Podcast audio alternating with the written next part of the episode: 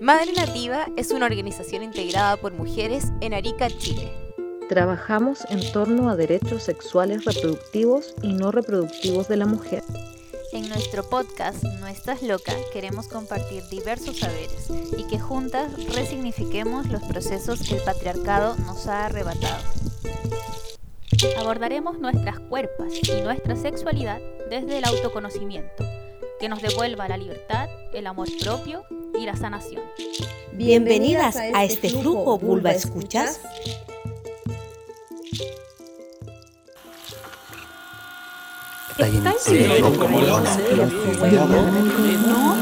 Típico de una femi loca.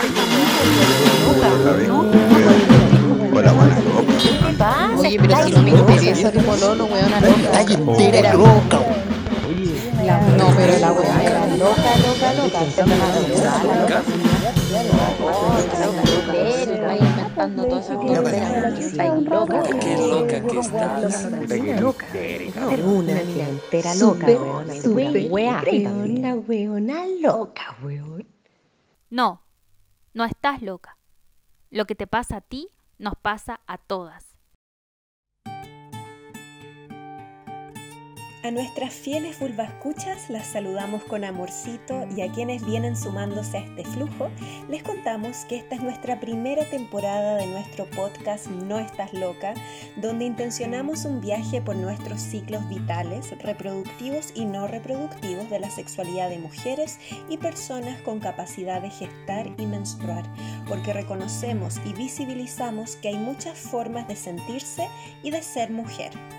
Para esta temporada hemos decidido abordar los ciclos desde nuestras propias experiencias y dialogando con voces y visiones de mujeres que acompañan a otras mujeres en estos procesos vitales, sexuales y transformadores tan propios de nuestra naturaleza y que han sido abordados de modo sesgado en nuestra cultura patriarcal.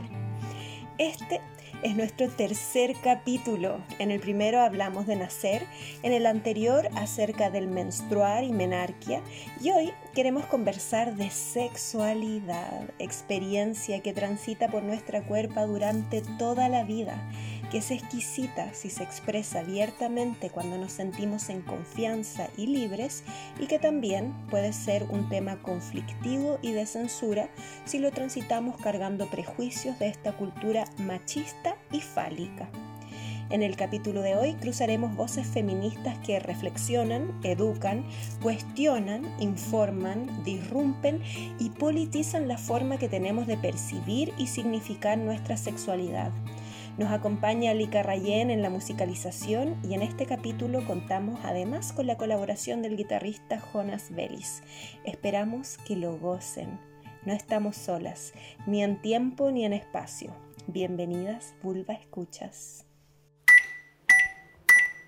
Tú no sexualizarás mi cuerpo. Amiga, mastúrbate. El autodescubrimiento comienza por las propias experiencias. Invitamos a nuestras vulvascuchas a preguntarse, ¿cuándo descubriste tu sexualidad? Y salimos a la calle a recolectar sus respuestas. Con sus audios componemos este coro de mujeres donde nos cuentan sus vivencias. Todas pueden participar enviando audios al más 569 6820 2254. Estén atentas a nuestras preguntas que publicamos en nuestro Instagram, arroba Madre. Bueno, yo descubrí mi sexualidad eh, alrededor de los 16 años, eh, cuando estaba con mi primer pololo. Eh, fue en compañía de de una pareja heterosexual con quien descubrí tanto mis sensaciones de placer, de orgasmo, de capacidad de goce. Bueno, yo recuerdo haber descubierto mi, sexualidad en el colegio, tercero, cuarto medio, un poco con miedo, muy en silencio, muy propio. igual siempre sentí que tenía como un fuego interno bastante fuerte. Bueno, yo descubrí mi sexualidad o la verdad es que no la descubrí yo. Como a los cinco años la descubrí por medio de una persona adulta que, mm, que besó mi vagina y despertó un mundo de sensaciones. Eh, afortunadamente eso fue en una ocasión y no se repitió más. Descubrí mi sexualidad luego de separarme, a los 30 años. Eh, sumarle, muy fuerte siento mi confesión, pero sumarle que toda la vida estuve inmersa en un mundo cristiano donde no había, no se permitían muchas cosas como la autoexploración, la masturbación, no se podía. Entonces viví mucho tiempo con muchos tabús. Em, incluso separarme ya era un tema. Hoy vamos a cuestionarlo todo. Hablaremos de sexualidad como un capullo que se abre y expande su potente aroma por los aires sin que nadie pueda detenerlo, porque es parte esencial y transversal de nuestra naturaleza. Es una experiencia que nos sucede en el cuerpo y que nos acompaña toda la vida. Somos seres sexuales desde que nacemos, desde que nos acoplamos a la teta de nuestra madre, luego se manifiesta como una energía inevitable en la niñez, aparece con mayor fuerza en la adolescencia, tiene largo desarrollo en nuestra adultez hasta que un día se apagan nuestros suspiros al morir y ahí culmina nuestro ciclo sexual. Nos interesa relevar esta visión natural y vital de la sexualidad y aclarar que no es algo que comienza ni con el primer coito, ni con la penetración, el toqueteo o los orgasmos. La sexualidad es una energía, una pulsación, una sensación que habita nuestros cuerpos siempre y se va expresando de diferentes modos a medida que vamos madurando. Es una vivencia y una construcción individual y colectiva. Nos adaptamos o transgredimos la moral sexual de nuestras sociedades, reescribimos en conjunto las propias identidades sexuales y de género, pero la influencia de nuestra cultura sobre nuestra sexualidad es fuerte y nos invita a hacernos varias preguntas. Por ejemplo, ¿es nuestra sexualidad tan íntima y privada como pensamos? ¿Hasta dónde nos influye la iglesia y el patriarcado? ¿Cuánto nos han herido y lastimado sus prejuicios y dogmas? ¿Cuánto ha influenciado la pornografía en nuestra sexualidad? ¿Cuándo nos reconocemos a nosotras mismas como seres sexuales y qué tanto de ello reprimimos por el castigo social o la educación que recibimos? ¿Cómo ha sido nombrada nuestra anatomía en la historia y cómo ha sido negada? Hemos cargado toda la vida con la dualidad de la buena y la mala. La mujer que sirve dentro de la casa, la que sirve fuera, la casta y la puta, la santa y la pecadora, Eva y Lilith, la virgen y la bruja.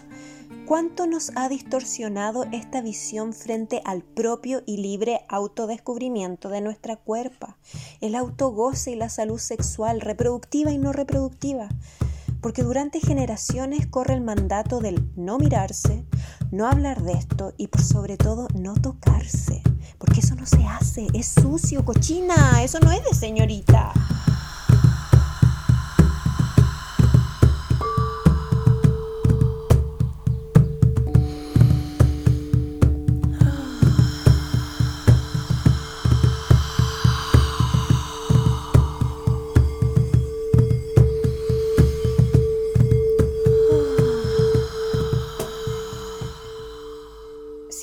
Nuestras capacidades en el placer y goce son iguales en masculinos y femeninos, el permiso social para vivir y disfrutar de ellos no es el mismo.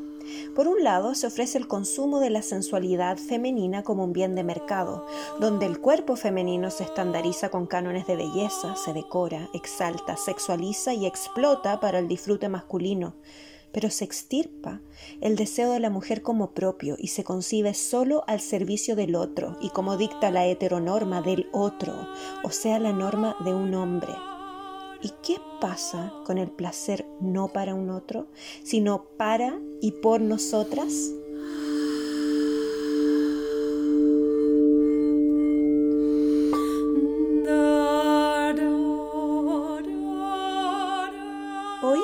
A compartir las experiencias de dos mujeres que trabajan sobre sexualidad en la búsqueda por el autodescubrimiento y la democratización de la información y las formas en que vivimos nuestros cuerpos como primer territorio, soberanas, autónomas, cuestionando lo que se nos ha enseñado. Les presentamos a Silvia Muñoz. Ella es dula, madre y tejedora. Trabaja en sexualidad y empoderamiento femenino, además acompaña gestaciones y partos. Como tejedora se dedica a la confección de modelos anatómicos y desde ahí ver y visibilizar nuestra sexualidad, nuestra anatomía, nuestros órganos, sobre todo el clítoris. Su trabajo lo pueden encontrar en su Instagram, arroba anatorumi.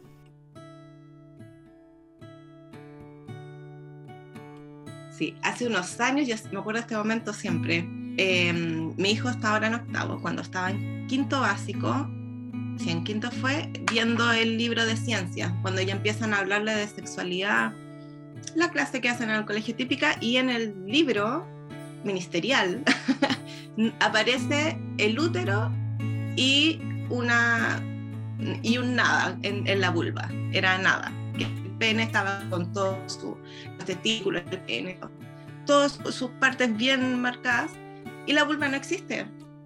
No existía el clítoris, no existía nada, solamente como canal vaginal, útero, y yo quedé impactada porque uno dice ya hay más apertura, hay más, puede ser más cosas, hay más información, pero en el libro del año 2019 todavía no aparece la vulva ni el clítoris en el libro de, de ciencias. Entonces me quedé impactada. Entonces desde ahí ya todo mal.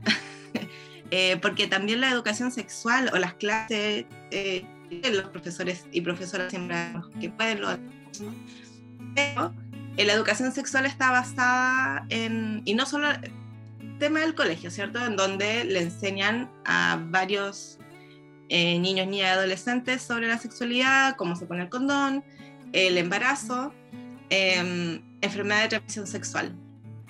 Sería todo, ¿sí? No hablan de, em, del autoplacer, ¿cierto? Como parte de esta vida sexual que, están, que van a experimentar, de em, la conciencia sexual también, de, de, lo bonito que es conocerte o de darle placer a un otro. Y no solamente el placer penetrativo, sino de un todo, ¿sí? del respeto, aunque sea una relación de, un, de, una hora, de un día, de una noche, de un año, tres años, ¿cierto? Como desde el respeto hacia la otra persona que tú te estás involucrando emocional, sexualmente. Yo encuentro que eso también es muy importante de, de, de conversar con, con las personas que están creciendo y que van a tener su primera experiencia. Entonces, cuando veo eso, bueno, y en la familia es, es mucho menos, porque da mucho pudor eh, conversar sobre ciertos temas. Entonces, cuando se deja esa responsabilidad en el colegio, ahí está la información. Eso es lo que vamos a tener. Entonces, claro, se llega al porno, como sabemos, ¿cierto? Como primera escuela de sexualidad, y ya todo se desvirtúa. Eh, si es que a esa, a esa persona adolescente eh, no se le explica que es mentira, básicamente, ¿sí?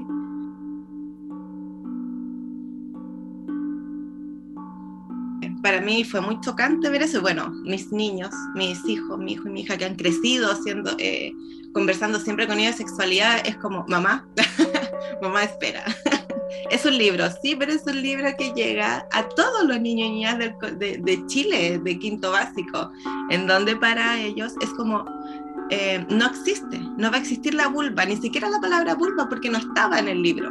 ¿sí? Entonces, claro, se sigue perpetuando la que no existe, básicamente, porque si no lo nombramos, no existe. Entonces, no existe el clítoris, no existe el placer, no existe la vulva, los labios, las glándulas, todo. Entonces, como... Y me daba mucha risa eso también, porque me dijeran, mamá, así como calma, es un libro. Pero sí, eh, o, también me pasó hace un tiempo, em, un par de años, que me dijeron, ¿por qué ahora todas las mujeres andan escribiendo clítoris, dibujando vulvas? por todas partes. Eh, como en, una fiesta y fue como, oye, nosotras siempre tuvimos que crecer con penes dibujados muy vulgarmente por lo demás en todos lados, en todos lados, ¿cachai? Entonces como que ahora nosotras escribamos clítoris en las murallas, vulva, fruta tu clítoris y hagamos la vulva para nosotras hermoso. Y yo la encuentro hermoso cuando veo eh, grafitis en la calle, fotos, ¿cachai? Porque encuentro maravilloso que sea así. Entonces, claro, visibilizarlo también es, es muy importante, aunque nosotras sintamos quizás que pasa mucho, no pasa mucho. no es que todo el mundo tenga una apertura, no es vulva, como, como que todavía a algunas personas les choca mucho eso. Entonces, claro, como te decía antes, lo del libro para mí fue como, oh, como, como es, no es tan cotidiano. Se ha construido y muy hábilmente una sensación de libertad sexual porque sin duda que nuestra relación, experiencias o hábitos sexuales efectivamente han cambiado bastante si nos comparamos con nuestras abuelas. Pero esta libertad sexual, según Ana Requena en su libro Feminismo Vibrante, se construyó de una manera superficial, sin cuestionar el iceberg de valores, estereotipos e ideas que hay debajo de este destape sexual en mujeres. Incluso podríamos preguntarnos si nosotras mismas formamos parte de la discusión pública de cómo queremos vivir nuestra sexualidad. ¿Quién entonces inserta en la sociedad a esta mujer desinhibida y libre con una salud sexual de goce y placer propio? ¿Habrá sido un producto del sistema patriarcal que también mercantiliza con el autoplacer del cuerpo femenino? Requena dice, está el pudor a hablar de esto y el pudor de las mujeres. Nos cuesta mucho situarnos como esos sujetos deseantes porque conlleva una penalización social de muchos tipos.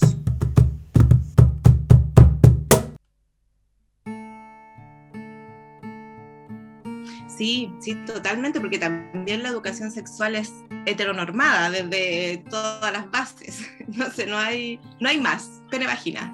Sería todo lo que podemos escuchar en el colegio o eh, que es donde más en verdad se habla. Y también desde las casas, como entendiendo que todos los niños y niñas nacen eh, heteronormados. Entonces, eh, cuando en general se habla es como no tengas relaciones para que no te embaraces, pero nadie me ha preguntado si yo voy a tener relaciones eh, con un hombre, con una mujer. Es como que se da por hecho que si soy mujer voy a quedar embarazada, puedo quedar embarazada. Entonces, también desde ahí, desde la heteronorma, ver la sexualidad, el despertar sexual de, de, los niñas, de las niñas y niños es como eh, también muy cerrado, entendiendo que ellos ya vienen con otros chips, están creciendo en una sociedad completamente distinta. Eh, son conversaciones distintas entre ellos, entonces también verlo desde ahí, desde ampliar nuestras miradas y no solamente pene, vagina, penetración, listo, sería la conversación de sexualidad que vamos a tener, ¿cierto? Eh, entonces, claro, como dijiste tú, es muy desde lo biológico, desde la reproducción y no desde lo que en verdad a lo mejor puede servir para tener también sexualidades más saludables.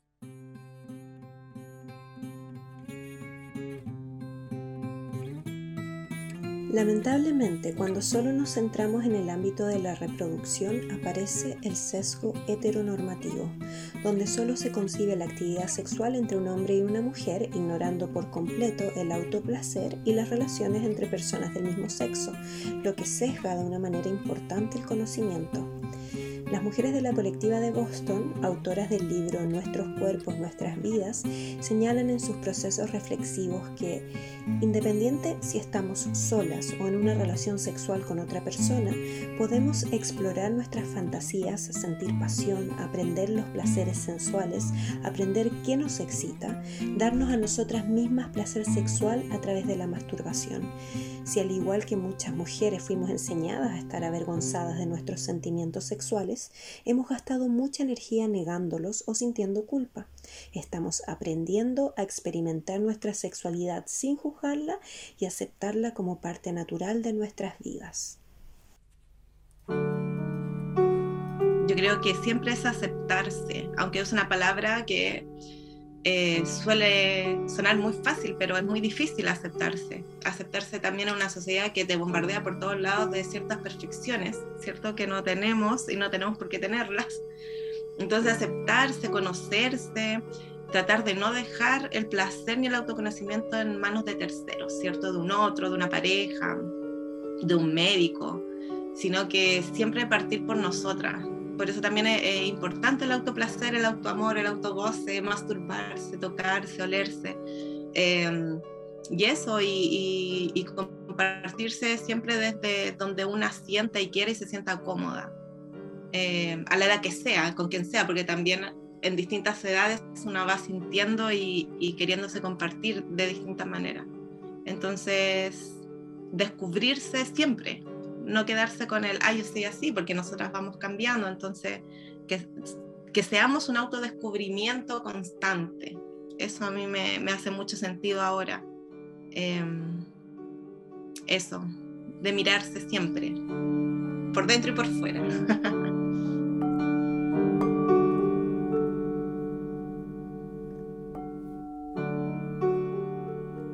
Efectivamente, las consecuencias de la falta de educación y de la información basada en tabúes nos ha impedido escucharnos y autoexplorarnos. Pero también nos sucede que cuando nos embarcamos en el autodescubrimiento, algunas chocamos de golpe con las normas sociales, lo que aprendimos de niñas. Silvia Muñoz en la conversación nos recomendó uno de sus libros de cabecera, de la autora mexicana Casilda Rodríguez, titulado Pariremos con placer. El libro es uno de nuestros favoritos también, porque es riquísimo en cuanto a puntos de vista alternos y feministas respecto a nuestra sexualidad desde varios puntos de vista. Por ejemplo, reflexiona acerca de las pulsiones corporales que históricamente fueron explícitamente prohibidas porque el cuerpo carne estaba en directa relación con la tentación y el pecado, la que debía ser rechazada por la voluntad del alma espiritual de origen divino. Señala que hoy ya no se puede sostener que los impulsos corporales son malos, pero de igual forma lo que se hace es silenciarlos y desterrarlos para poder pautar o introducir metodologías artificiales y ordenanzas que han de sustituir o interferir en los procesos de la propia autorregulación.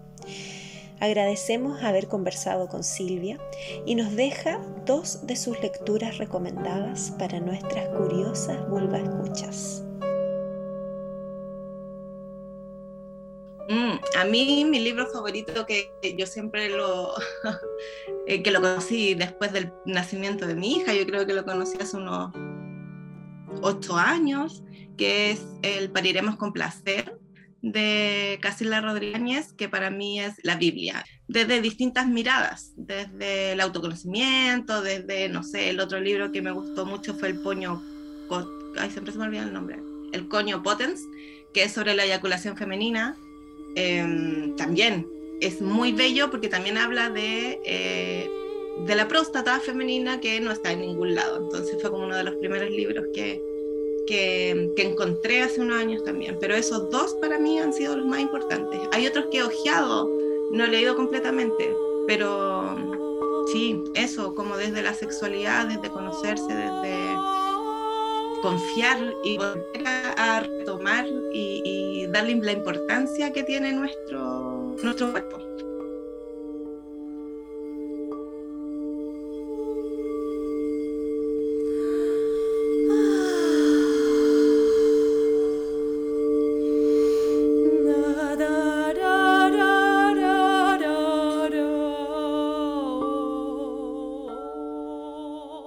cada capítulo tenemos la sección vulva sonante, donde vibramos con el sonido y pulso del trabajo de mujeres músicas que crean en Arica.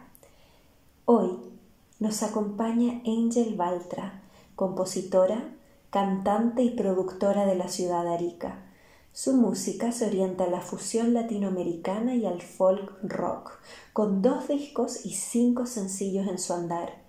Sus letras y elementos sonoros se relacionan al paisajismo nortino, siempre rescatando y homenajeando los tintes visuales y sonoros de raíz, a modo de visibilizar el enorme abanico cultural que Chile y Latinoamérica poseen.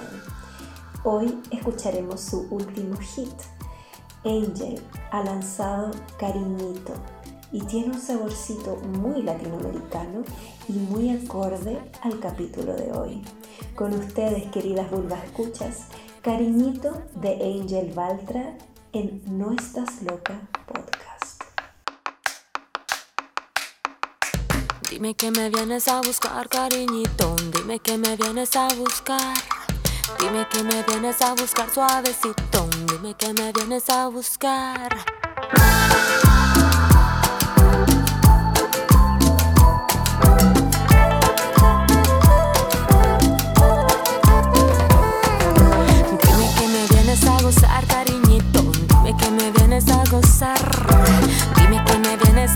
Suavecito. Dime que me vienes a gozar.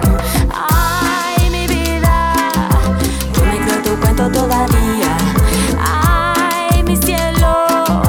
Todavía tú estás tu hueveo.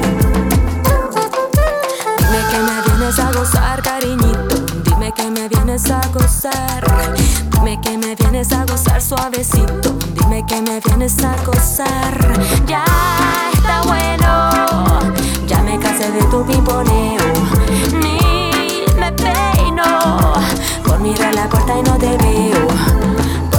puerta y no te veo.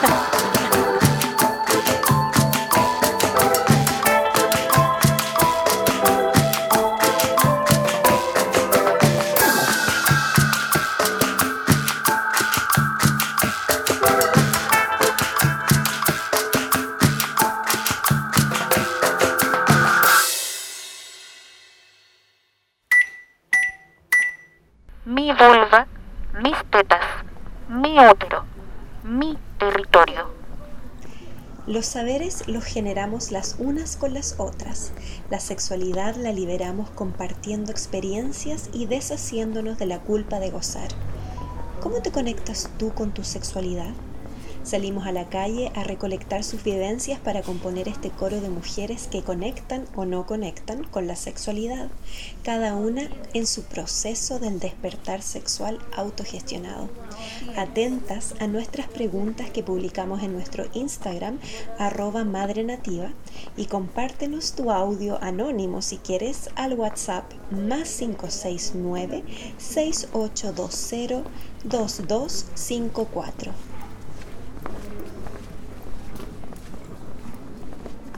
Mi sexualidad provino desde mi autoconocimiento, desde mi reconocimiento personal y la posibilidad de- del goce conmigo misma, y hoy día tengo una relación de mucha, mucha libertad en el goce y en el placer, tanto personal como, como en pareja. Eh, estoy muy abierta a muchas posibilidades de goce y de, y de disfrute.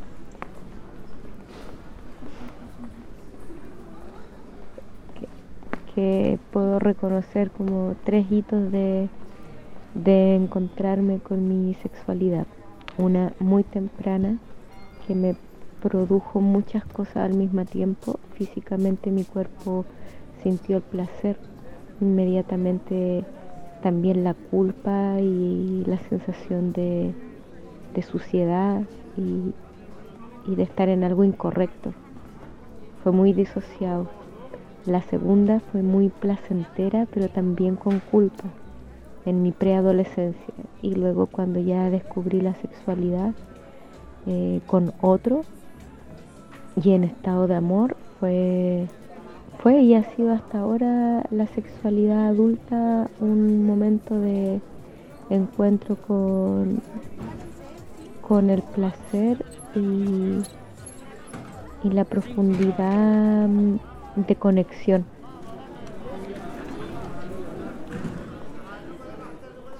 me descubrí sexualmente, pero me descubrí en muchas áreas. Pero lo que es sexualidad fue tremendo, tremendo descubrir que había muchas posibilidades, descubrir, autoexplorarme, cosa que no había hecho nunca. Em, fue tremendo. Hoy siento que conectarme conmigo misma eh, me es mucho más fácil. Hay una sensibilidad mayor. Em, fuera tabúes, fuera vergüenza, y descubrirme como mujer, descubrir mi sensualidad, eh, ha sido maravilloso, pero a los 30 años recién. Bueno, más vale tarde que nunca.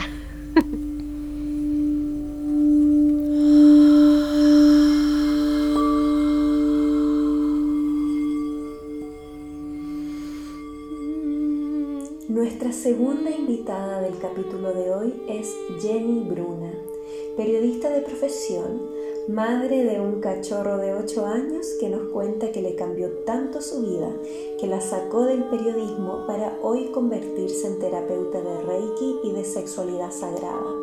Está trabajando como escritora, pronta a publicar su primera novela erótica Pueden seguirla en sus redes sociales, en su cuenta personal de Instagram Sexo Amor Chile, donde comparte información de sexualidad desde la visión tántrica taotista y también en la cuenta que comparte con una amiga, colega de Instagram, mamaquilla-cl, mamaquilla con K y doble L, donde difunde su trabajo terapéutico de sanación del útero desde el placer menstruación y sexualidad desde el placer. Jenny viene a plantearnos ideas en torno al sanar desde el placer.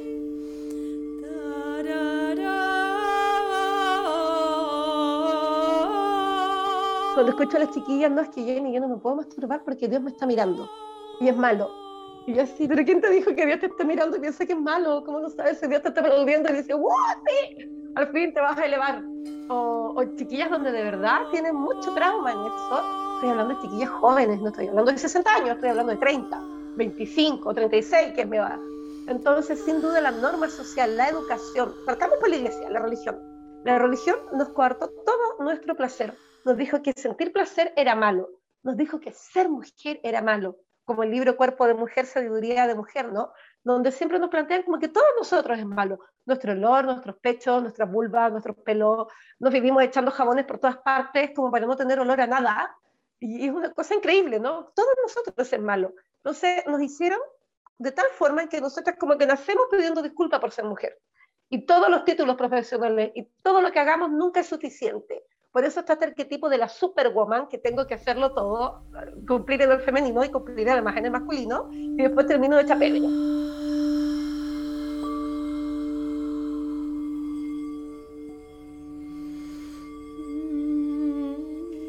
Cuando la mujer quedó en situación de sumisión y dominada por los adultos varones, de entrada toda su producción deseante, aquellos deseos que no eran compatibles con los objetos del deseo del varón adulto, pasaron a ser irrelevantes. Y no solo irrelevantes, sino un estorbo y una amenaza de alteración al orden.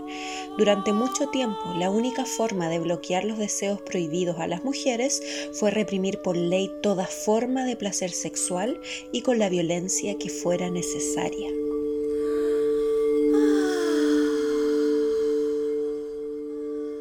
Y así es como vamos repitiendo estos patrones que ven una sexualidad que es imposible. ¿Por qué? Porque las mujeres eh, no tienen la vulva que muestra el porno, ni, ni dura la cantidad de tiempo que muestra el porno, no tienen orgasmo con penetración. O sea, tres de cada cuatro mujeres no tienen orgasmo con penetración.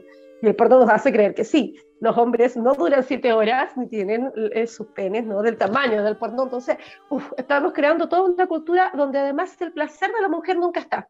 El placer es el hombre, el placer es para el hombre.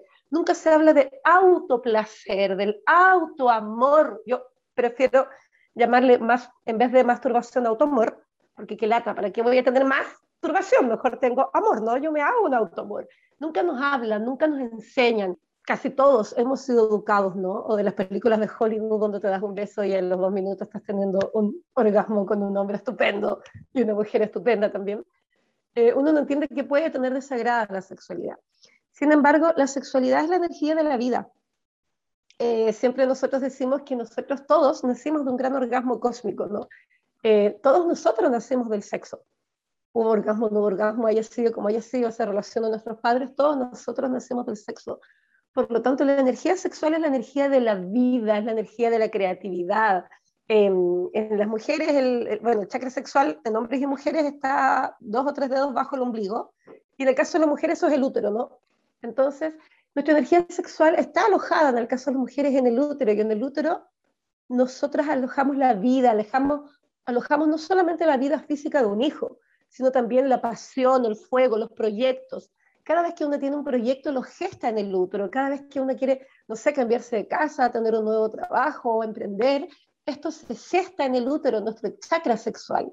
Entonces, ¿qué pasa? Eh, la sexualidad sagrada, lo que nosotros queremos es como recordarnos que la sexualidad no es solo un encuentro genital, de, de, de, goce muy, muy básico en, en, nuestro cuerpo físico, ¿no?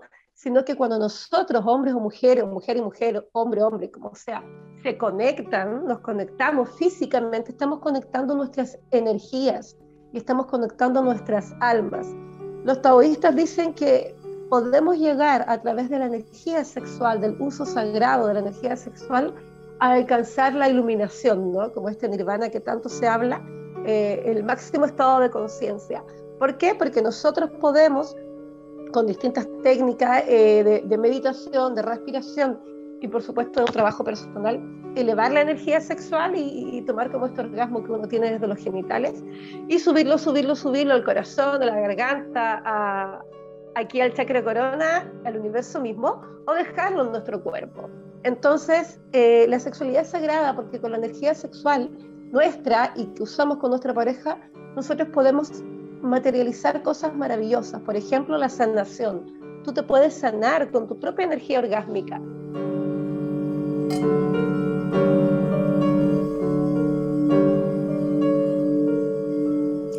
Audrey Lord nos habla de este aspecto de cómo se nos ha separado del placer y se nos ha enseñado a desconfiar de este recurso que ha sido envilecido y devaluado en la sociedad occidental.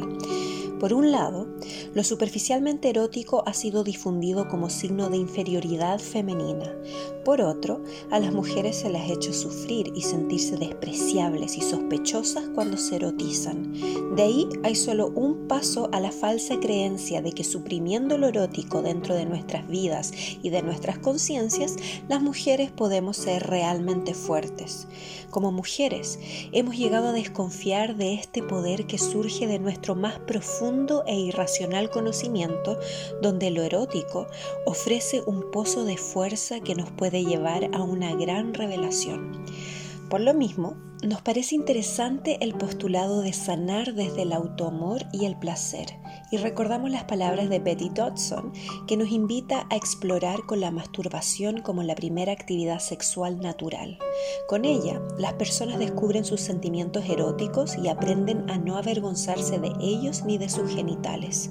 Es la mejor manera de ir conociendo el sexo y de desprenderse de viejos temores e inhibiciones. Para las mujeres, puede ser una forma de adquirir confianza y de poder comunicarnos sin miedo con nuestros, nuestras y nuestros amantes.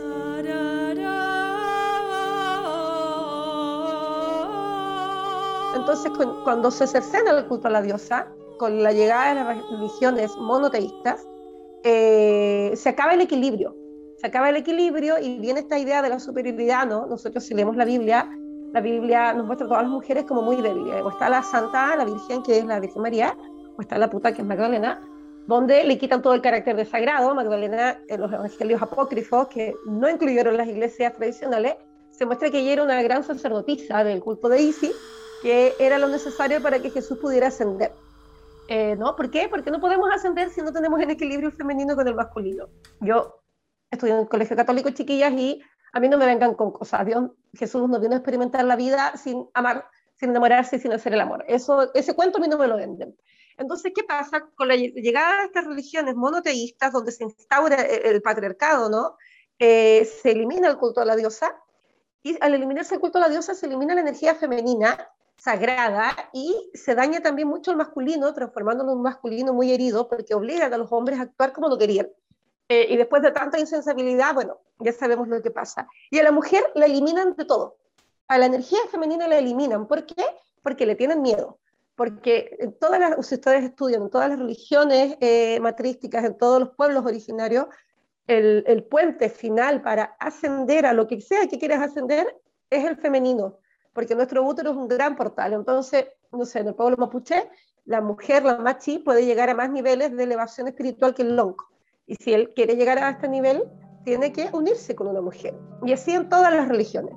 Por eso están estas sextas, ¿no? estos pseudo gurús, cuidado con los gurús chiquillas, eh, que, que, siempre están rodeados de mujeres. ¿Por qué? Porque necesitan la energía sexual, femenina, porque si no, no ascienden. Nos han hecho creer que la sexualidad normal y natural de la mujer solo tiene una dirección, la que se complementa con la de un hombre. Pero hay algo que no cuadra, porque la mujer no siempre siente el mismo deseo del coito penetrativo que siente el varón. Casilda Rodrigaña nos invita a preguntarnos entonces si realmente es complementaria la sexualidad de la pareja heterosexual estable, interrogante que de algún modo amenaza también la institución del matrimonio y de la monogamia. Por esto, ha sido más conveniente para la norma patriarcal inventar y achacarnos con la famosa noción de frigidez en la mujer, aquella que no logra llegar al orgasmo Nadie tiene que tan siquiera imaginarse, ahí está el papel del tabú, que si la mujer no desea al varón es porque a lo mejor desea en ese momento otras cosas, porque la sexualidad de la mujer no se complementa únicamente con un otro masculino, sino que es infinita en sí misma se expresa de tantas formas que nos han sido arrebatadas. Por ejemplo, la sexualidad materno-infantil ha quedado borrada de nuestra historia. ¿Por qué?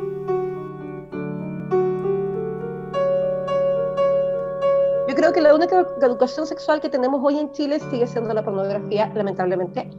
Eh, sigue siendo lo que se aprende por el boca a boca. ¿Cuál es el problema? Que nosotros, los adultos, los, abuelos y nosotros, eh, venimos de una herida sexual muy grande. Entonces, yo siento que por eso nadie quiere hablar de sexo, porque hablar de sexualidad, educar sobre sexualidad, es tocar la herida sexual.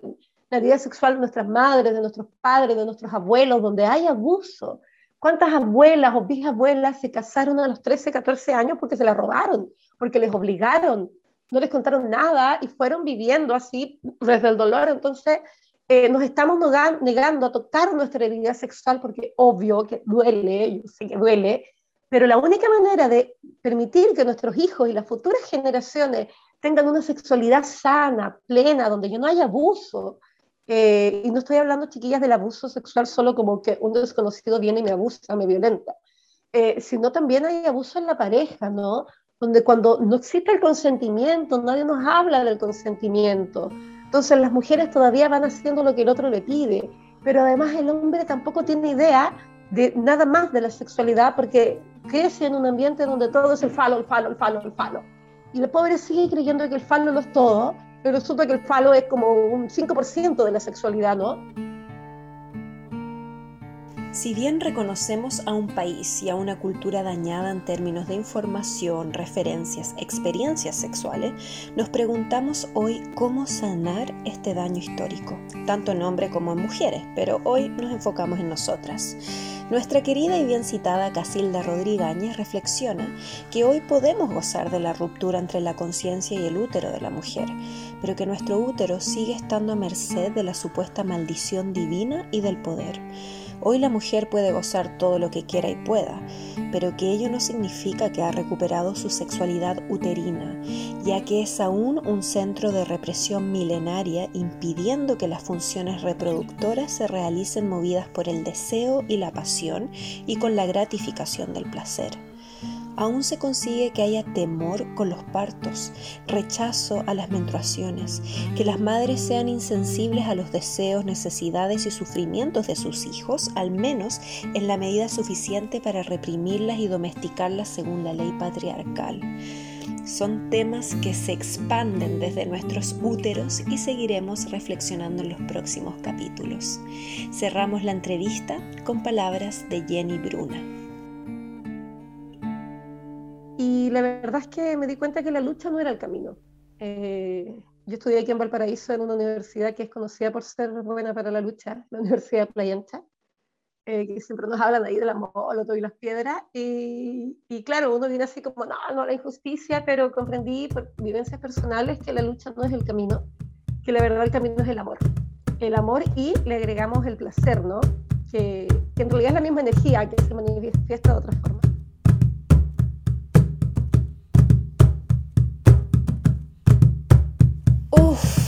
Este capítulo nos ha abierto tantas capas que llevan siglos silenciadas. Nuestra sexualidad ha sido un territorio dual entre lo profano y lo sagrado. Es un espacio de creación en todo sentido y al mismo tiempo somos presionadas con estereotipos tremendamente castradores. Para ir cerrando las tantas reflexiones que emergen, pues el tema es infinito, Proponemos incluir en la ética y política del autocuidado propio la masturbación o autoamor, la exploración de cada rincón de nuestra cuerpa, conocer dónde y cómo vibra, cuál es su propio ritmo, descifrar lo agradable, lo placentero, lo erótico, como también lo que no me gusta, incomoda o duele, saber poner límites a lo que no porque no quiero Asumamos a grito pelado que tenemos derecho y necesitamos experiencias placenteras, por amor a nosotras mismas, por salud, energía creativa y múltiples razones para cuidarnos en esta dimensión necesaria de atender con la autogestión de nuestra salud. Seamos conocedoras y maestras de nuestra cuerpo, sexualidad y genitalidad. Compartamos lo que sabemos y nuestras interrogantes sin culpas ni pudores las unas con las otras, sino como animales salvajes que reconocen las pulsaciones sexuales como una señal natural de salud para nuestro disfrute vital.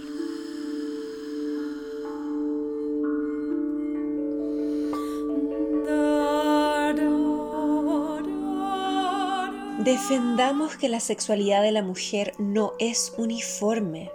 No deberíamos esperar que nuestras cuerpos y deseos respondan de igual manera todos los días ni en todas las etapas de nuestra vida. Es normal que nuestra cuerpa se sienta diferente con el correr de los días, de los años y la variación de nuestro ciclo menstrual, hormonal, lunar. Todos los cambios fisiológicos y anatómicos que nos suceden son señales periféricas de los deseos que se producen en nosotras. El flujo vaginal, la flacidez o erección de los pezones, las contracciones búlbicas, por dar algunos ejemplos. El mayor o menor deseo de realizar el coito tiene que ver con el ciclo sexual en el que se encuentra la mujer y no con esa supuesta frigidez que sirve de tapadera para ocultar los diferentes estados y orientaciones de la sexualidad femenina. Nuestro deseo es fluctuante y va dirigido tanto a personas como a actividades. ¿No les ha pasado que al sentir nervios o entusiasmo por una situación se les contrae la vulva y se genera una pulsación particular? ¿No es entonces la sexualidad una metáfora de la creatividad también? ¿No es el mismo fueguito el que alimenta el entusiasmo y el disfrute de la vida? La sexualidad no es sexo solamente, sino que es una fuerza vital por la que transitamos desde que somos existencia.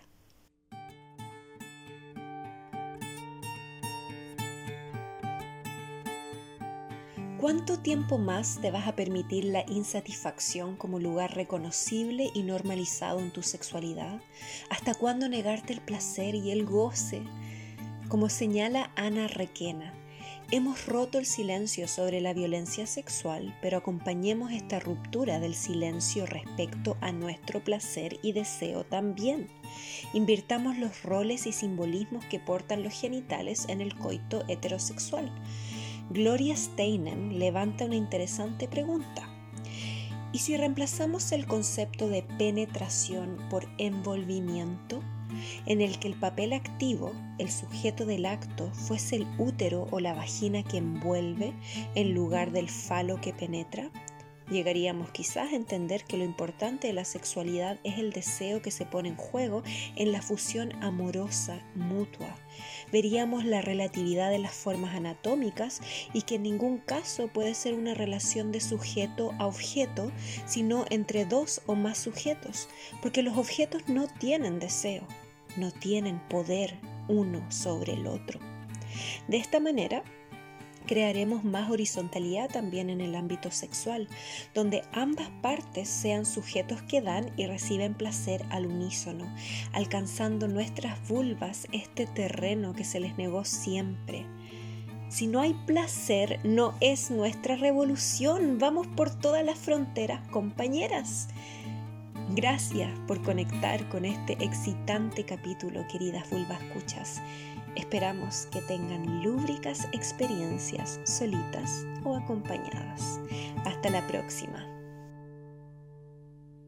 No estás loca podcast es patrocinado por Fondo Alquimia, musicalizado por Lica Rayenaros, creado y producido por ONG Madre Nativa. Agradecemos a todas las mujeres que contribuyen con sus voces en el coro callejero a nuestras entrevistadas por el trabajo hermoso que hacen y a las compañeras activistas a lo largo de América que nos inspiran y enseñan.